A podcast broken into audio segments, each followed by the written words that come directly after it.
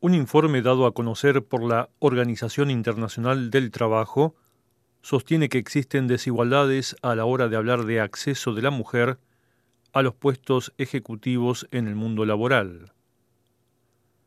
Si bien las últimas décadas han dado muestras de avances significativos, los escollos siguen presentes. El documento señala las ventajas de una nómina laboral mixta en la que hombres y mujeres estén representados de manera equilibrada. También destaca los beneficios de contar con mujeres en puestos generalmente reservados a los hombres, como recursos humanos y personal. Los logros y las cuentas pendientes en la integración de las mujeres a la fuerza de trabajo.